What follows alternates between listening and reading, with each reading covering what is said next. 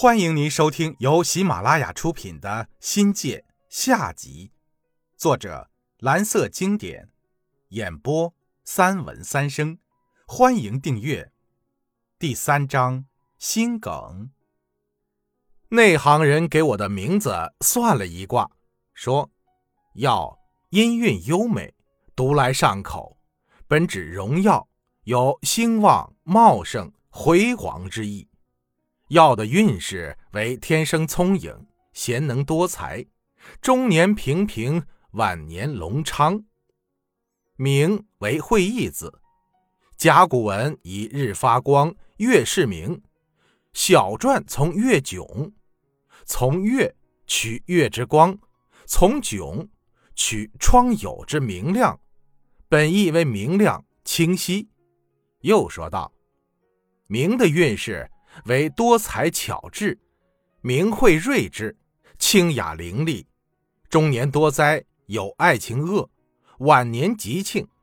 这两个字儿均有褒贬之意。名字中以药字为本，五行里金中带火。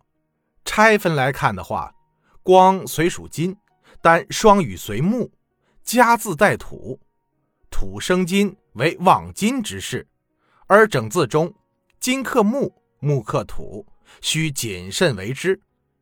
名字呢，五行属水，日主天干为金，月为水，整字水火木不缺，为上上字。父母以药名冠冕，名字好，运势也好。这大概就是人们津津乐道的易经八卦，占卜算命摇卦都属于这个范畴。从混沌世界一直延续到现代文明，道家所谓的命，是指人力所无可奈何的自然与社会的力量，所以顺应天数，道法自然，便成了最高法则。老子说：“万物芸芸，各归其根。”句子，庄子进一步说：“求其为之者而不得也，然而至此极者。”命也夫，又曰：“不知物所以然而然，命也。”正所谓“人间百般皆是命，俗事半点儿不由人。”很显然，道家看来，命是无法理解、无法抗拒、无法逃避的，所以一切命中注定，凡人皆应该听天由命。命运是什么呢？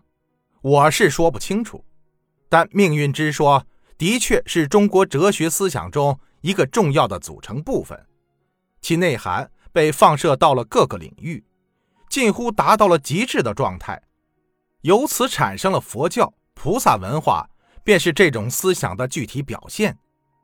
一切不可知的、未知的以及神秘的东西，都可以纳入命运说的范畴。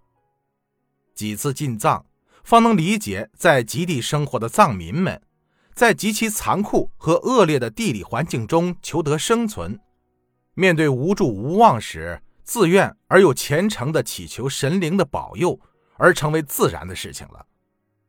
无法想象，如果没有这种精神支撑，藏民们会怎么生存呢？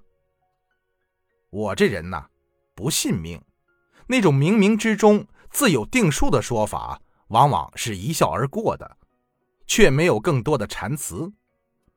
朋友圈中信命信佛的不在少数，就连夫人也是个半有神论者。有人信誓旦旦地解释说：“你信不？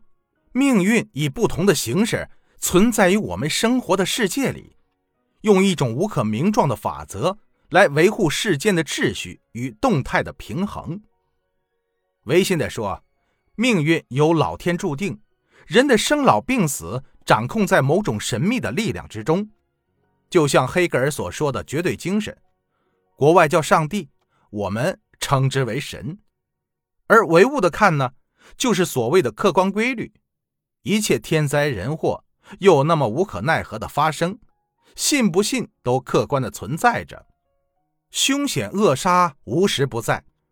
在中国人的语境里，命运是终结式的名词，具有上帝和神灵的双重含义。当人们不想或无力解释一件事情的前因后果时，命运就成为最合理也是最简单的假说了，以至于扩展放大到人的生命，并伴随其一生。如果按测字先生所说，鄙人应该是大富大贵之命了。中年似乎没有多灾多难之兆，至少不是多事之秋。但事实上，命运总是在捉弄人，现实又总是这么残酷。我也曾用简单的意外来辨析家里发生过的不幸遭遇，有时尝试用巧合或者倒霉等字眼去形容那些看似脱离常态的生命转折，但无法解释清楚。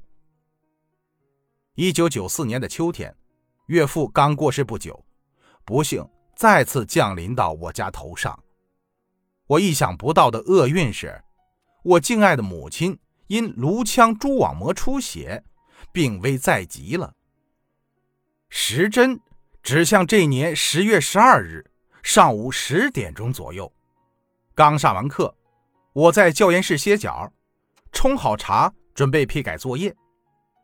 那一年，吗啡转让出手，获得了少有的安宁，精神爽了起来，工作进入亢奋起来，家、学校、班级三点一线，成了我的全部生活。屁股还没有坐热，门卫突然递来我的加急电报。我很久没有收到过电报了，那时的电讯业不发达，互通信息还是以书信为主。电报只有在紧急情况下才使用。我接过电报，很恐怖的五个字跳入眼前：“母病危，速来。”这是我弟从柳城发来的加急电报，每个字都如雷霆万钧，把人打懵了过去。其状态可以用神志恍惚、六神无主来形容。我想到向学校请假。心急如焚地赶到家里，带上钱，拨通了夫人的电话。这部电话是夫人花了血本才舍得装上去的，属于稀有物种。没想到在这危急关头派上了用场。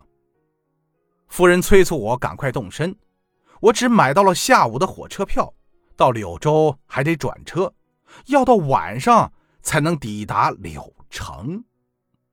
听众朋友。本集已播讲完毕，感谢您的收听，精彩继续。